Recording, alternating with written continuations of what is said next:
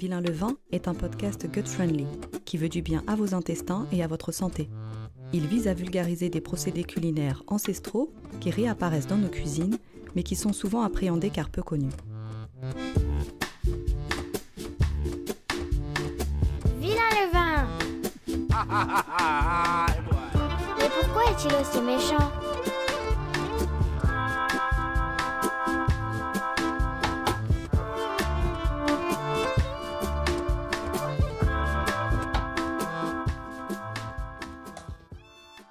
Épisode 7. La quête de l'open crumb.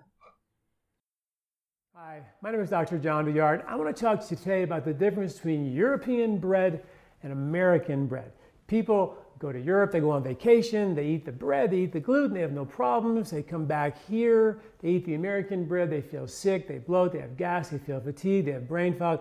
All kinds of crazy things happen, right? So it's got to be the wheat, right? The wheat over there has got to be way different than the wheat here. Well, a 19-year study in the University of Saskatchewan. Lorsqu'on commence à faire son pain chez soi, au levain ou pas, on finit très rapidement par vouloir s'améliorer et expérimenter tout un tas de paramètres.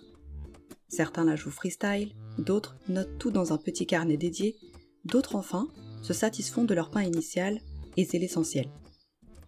Mais la plupart des néophytes, disons-le, s'appliquent à améliorer la texture et le rendu de leur pain. On le souhaite bien gonflé, doré et surtout avec une mie aérée et bien moelleuse. La mie aérée, ou open crumb en anglais, c'est le signe d'une bonne fermentation, ni insuffisante ni excessive. C'est le signe que le ferment, qu'il soit sous forme de levure ou de levain, a bien fait son travail et que le dioxyde de carbone piégé dans les mailles du réseau de gluten s'est correctement réparti. Et cette fameuse mie, elle n'est pas facile à obtenir. Les premiers essais sont rarement satisfaisants, voire décevants, et nous voilà atteints malgré nous du syndrome de la galette. J'aime la galette, savez-vous comment? Quand elle est bien faite avec du beurre dedans. J'aime la galette, savez-vous comment? Quand elle est bien faite avec du beurre dedans. Alors oui, sauf que nous, notre galette, il n'y a pas de beurre dedans, et encore moins des bulles.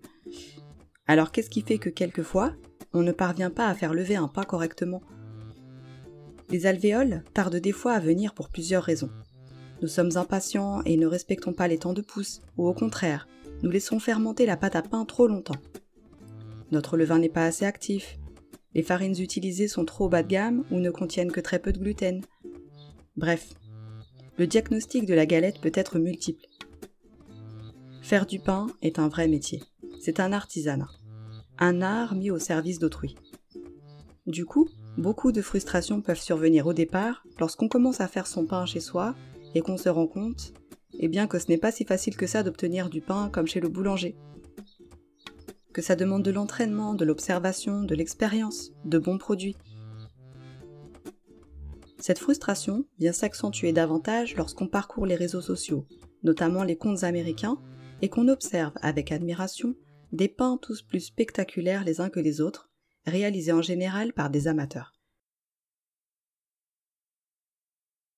J'ai moi-même pendant plusieurs années cherché à obtenir le même résultat en vain.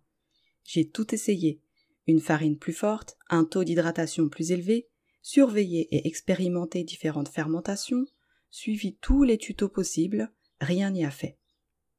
Impossible d'obtenir cette mie de dentelle avec ses alvéoles gigantesques.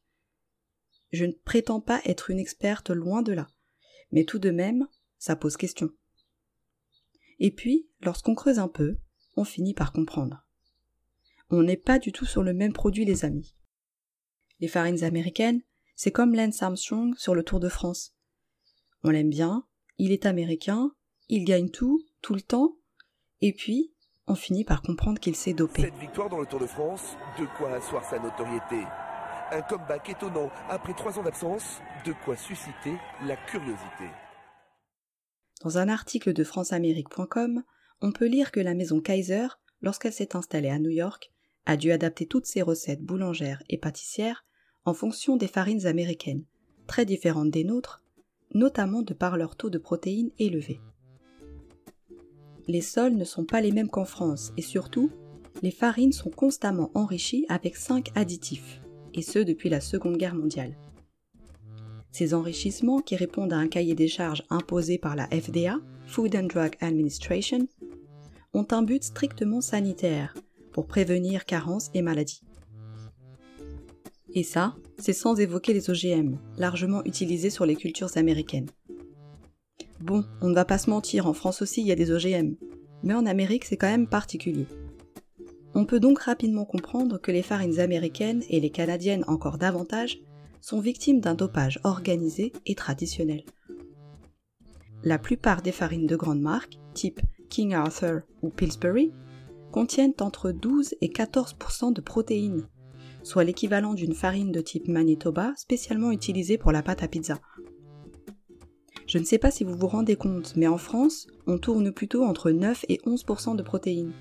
La comparaison est significative, et elle explique ces différences de résultats et ces mises spectaculaires qu'on peut observer sur les réseaux sociaux lorsqu'on suit les comptes américains. Il est en effet plus aisé d'obtenir une levée conséquente et donc des alvéoles plus marquées avec ce type de farine, même si bien sûr une certaine pratique s'impose. Il n'y a donc pas de comparaison à faire, ni de frustration à avoir. Et puis, cette quête de l'open crumb ou de l'ami alvéolé, elle est très subjective. Finalement, nous n'avons pas tous les mêmes goûts et les mêmes attentes en termes de pain. Certains vont l'aimer blanc, quand d'autres vont le préférer plus complet, avec une mie serrée et un goût plus maltais.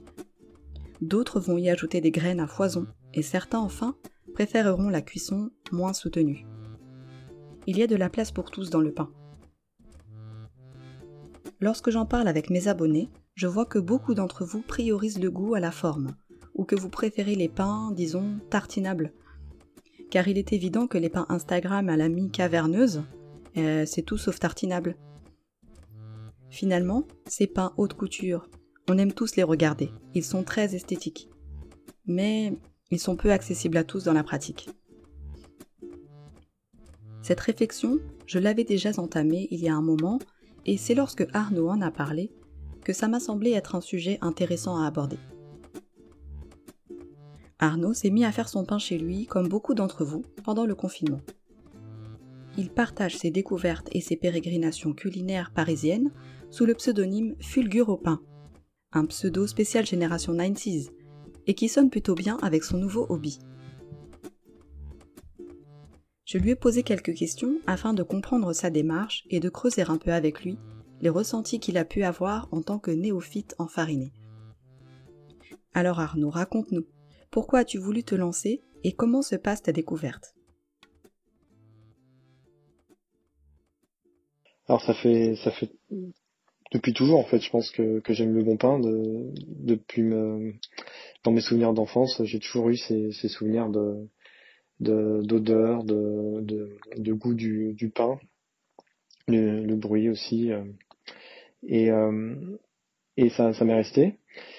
Et, donc, euh, ça, m'a toujours intéressé de chercher à trouver du bon pain, finalement. Donc, principalement, en fait, dans des boulangeries à Paris, où j'habite. Et aussi, je, en, en, cherchant du bon pain, je me suis aussi rendu compte que la démarche était très importante parce qu'il y a plusieurs façons de faire du pain. Il y a des façons que je trouve meilleures que d'autres. Et donc, euh, bon, comme c'est l'objet de, ton podcast, bien sûr, euh, du pain au levain, mais aussi euh, ça pose la question de, des matières premières, principalement les farines. Je sais que tu abordes le sujet dans, dans des épisodes précédents et c'est vraiment très important. Le côté qualité de la farine, comment elle est comment elle est obtenue, à partir de quel grain, dans quelles conditions le grain a poussé, et aussi euh, les qualités euh, donc gustatives, nutritives, etc. toutes ces choses-là, ça m'intéresse. Et euh, en plus du côté voilà, du côté tout simplement gourmand qu'on peut avoir en mangeant du pain. Donc ça m'a toujours intéressé. J'ai toujours eu envie de me lancer, mais bon, jamais vraiment eu l'occasion. Euh, non pas qu'en fait ce soit très compliqué, mais je, je pensais que ça serait compliqué. C'est-à-dire que bon, quand on a une vie euh, remplie euh, comme tout le monde, j'imagine, c'est dur de se dire bon bah faut que je me pose, je vais je vais réfléchir à faire du pain, acheter le matériel, apprendre, etc. C'est en fait c'est pas forcément compliqué, la preuve, hein, mais je me disais que c'était compliqué. Et surtout, j'avais un peu peur d'être déçu au début par des échecs qui font partie euh, en fait de l'apprentissage, c'est normal, mais euh, c'est pas c'était pas forcément très motivant et c'est vrai que ça me retenait un peu.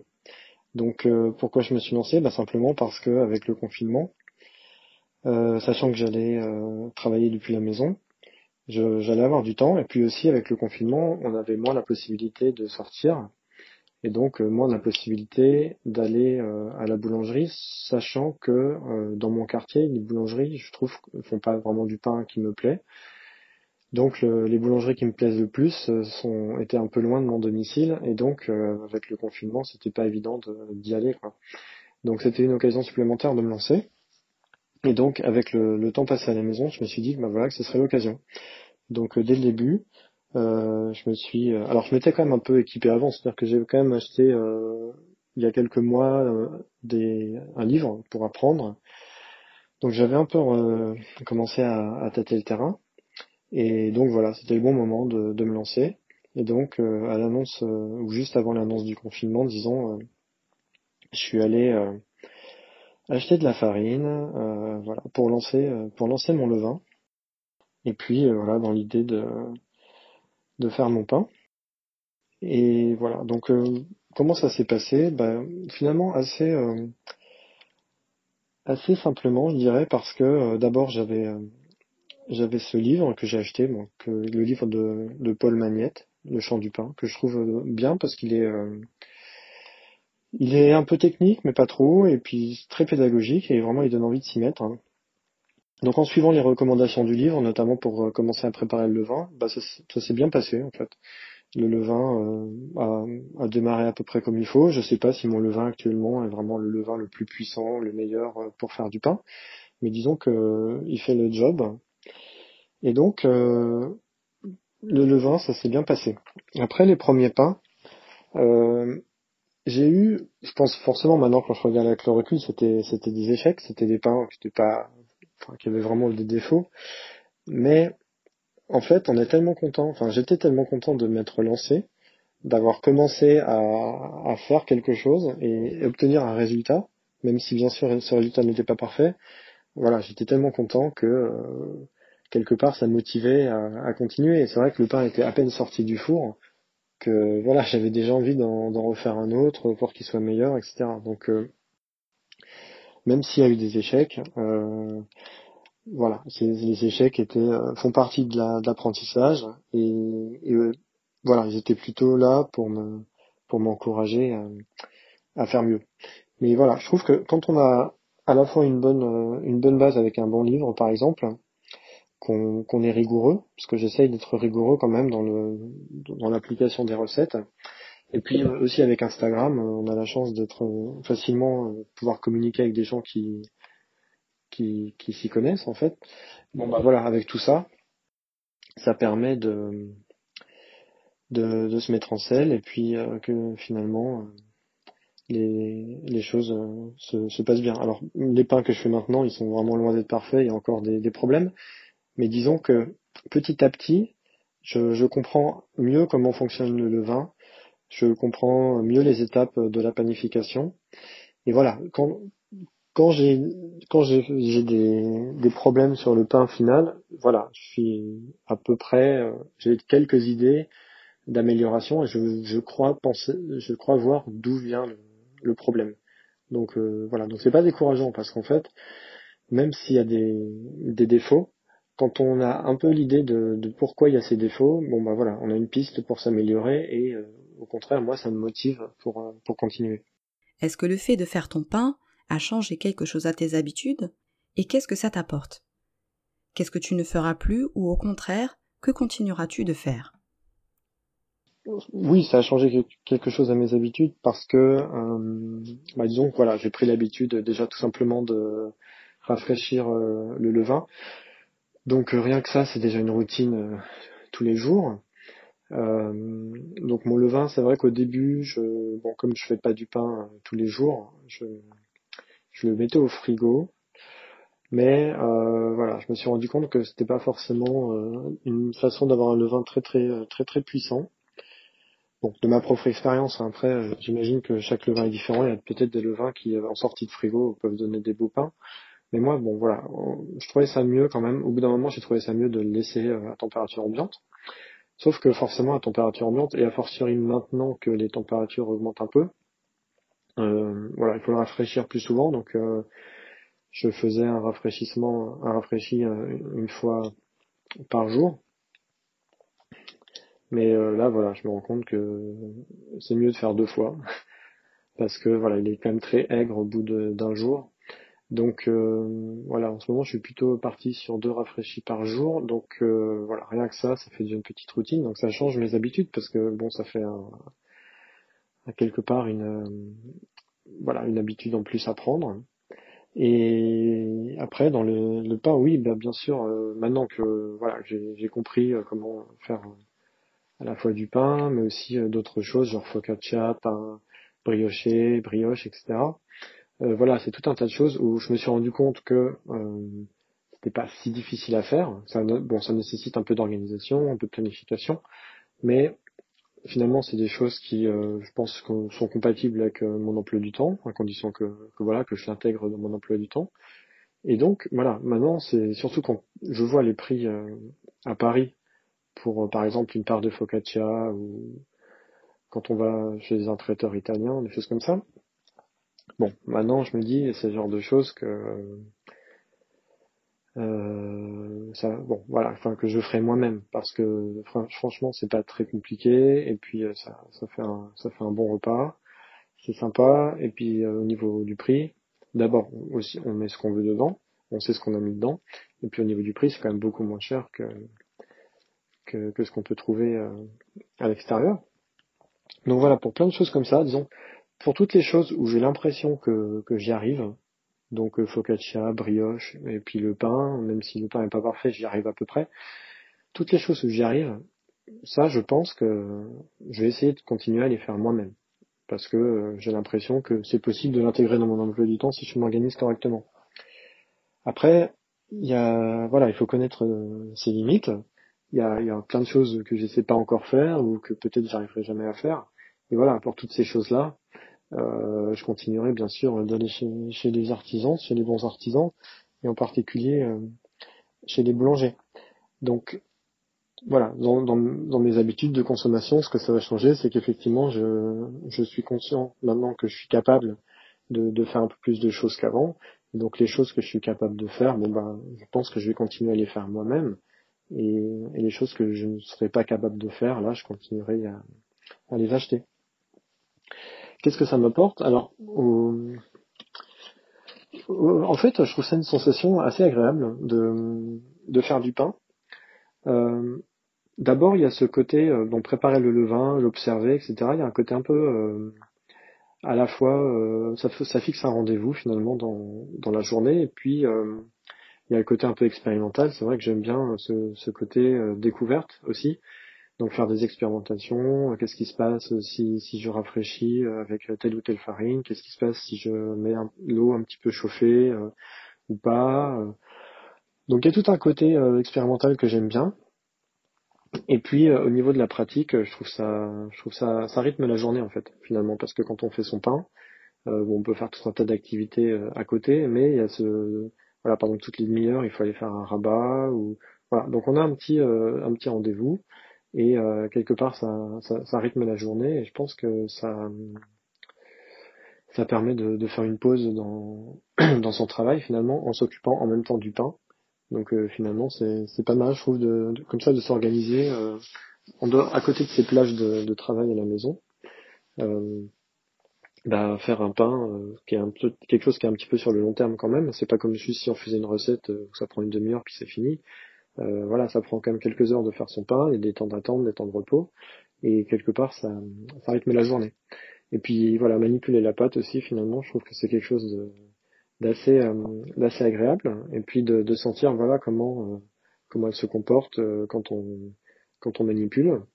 C'est, je trouve ça intéressant, en fait, de voir sentir la matière en fait aussi. Donc c'est quelque chose d'assez que voilà que, que je trouve que je trouve rigolo en fait et ça ça rythme la journée et puis ça ça, ça détend quelque part. Tu as ouvert un débat il y a quelques jours sur Instagram.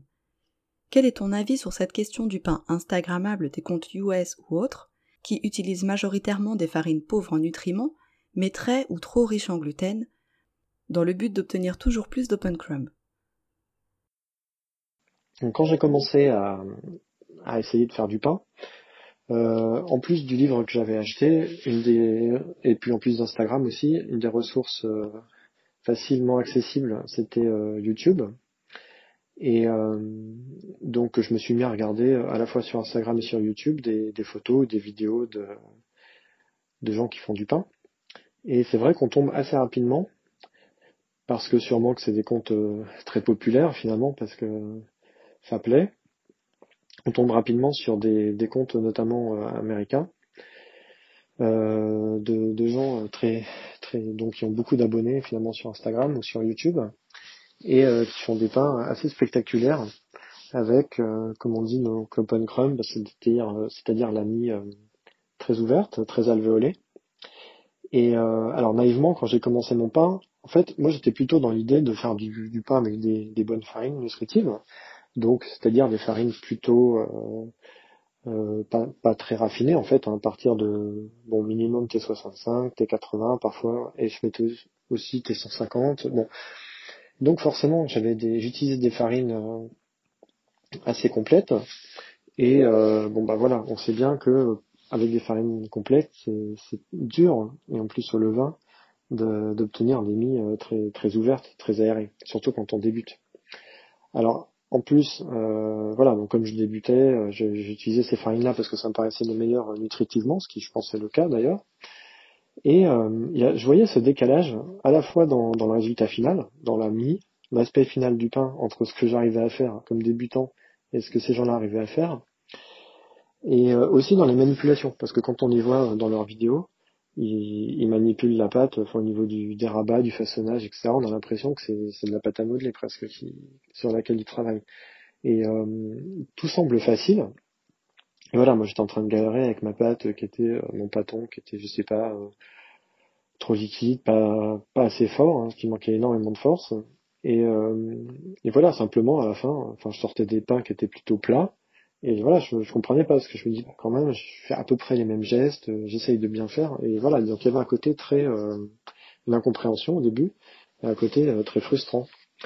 Sauf que quand on creuse, effectivement, bon bah, on se rend compte que euh, ces gens-là utilisent des farines canadiennes ou américaines, donc genre Manitoba par exemple, très très très raffinées donc euh, type 0, type double 0, et très forte.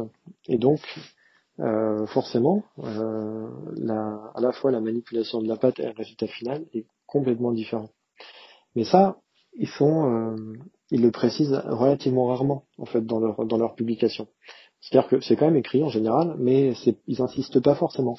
Par exemple, si on lit certaines publications, ça va être écrit, tiens, aujourd'hui j'ai fait un pain avec de l'épeautre, et donc quand on lit un pain d'épeautre, quand on est français, on va dire, on, a, on va penser que le pain il est pas 100% épeautre, mais quand même, quand même il y a une bonne partie de la farine que c'est de l'épeautre.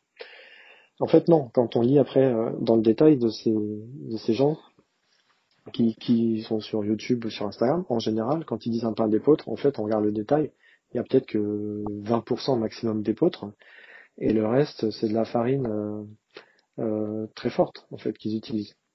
Donc forcément, euh, la majorité du pain, en fait, c'est de la farine très très riche en gluten. Et, c'est ça qui va fournir euh, le résultat auquel ils arrivent. Sauf que, voilà, quelque part, il y a une petite tromperie pour quelqu'un qui, qui, qui, qui lit pas vraiment précisément comme je faisais au début. Eh bien, on, a l'impression que voilà, c'est un pain d'épeautre à 100% et on se comprend pas pourquoi ils arrivent à, un tel résultat. Donc voilà, il y avait une, une certaine frustration.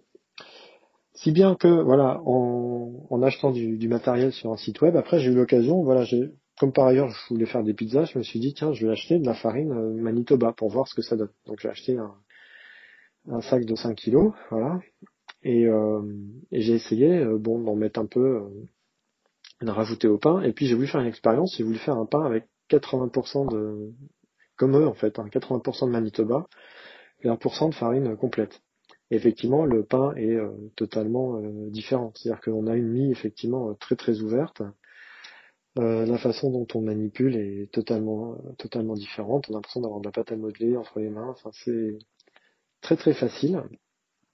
Sauf que à la fin, ce pain, euh, c'est un pain euh, totalement dopé ou botoxé, enfin je sais pas, mais totalement pas pas naturel. Et en fait, ça se ressent même sur le goût.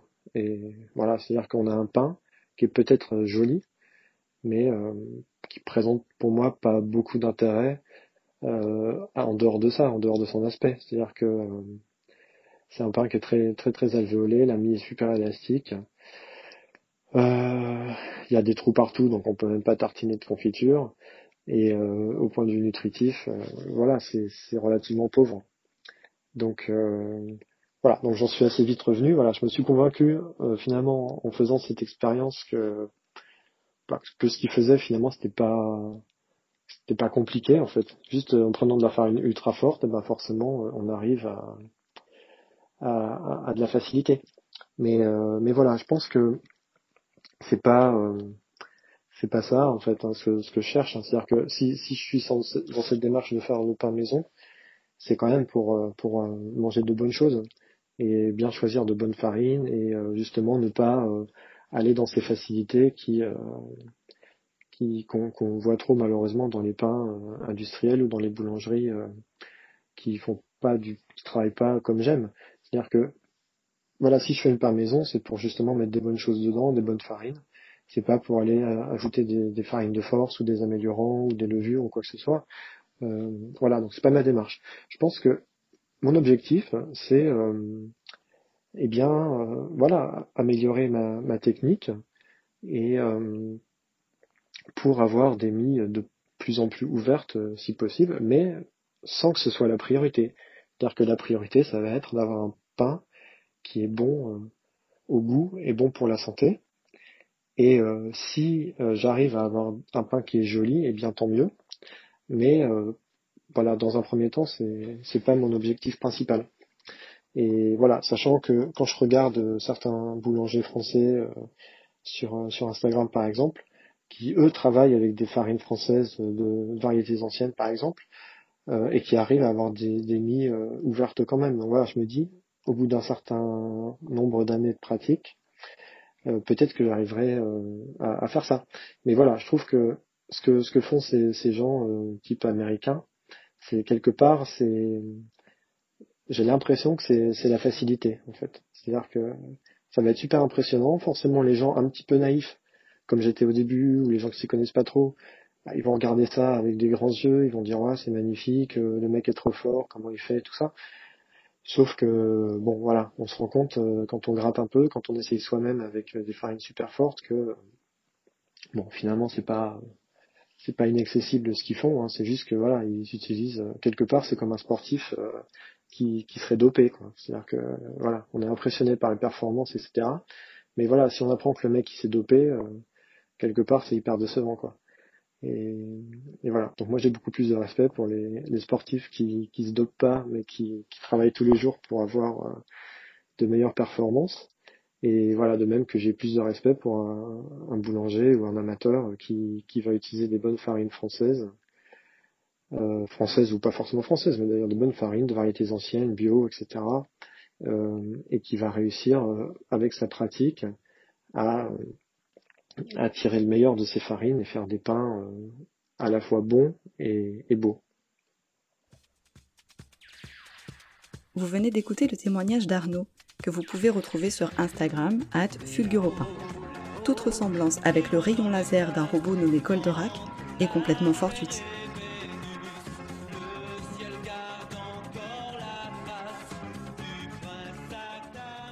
C'est la fin de ce septième épisode.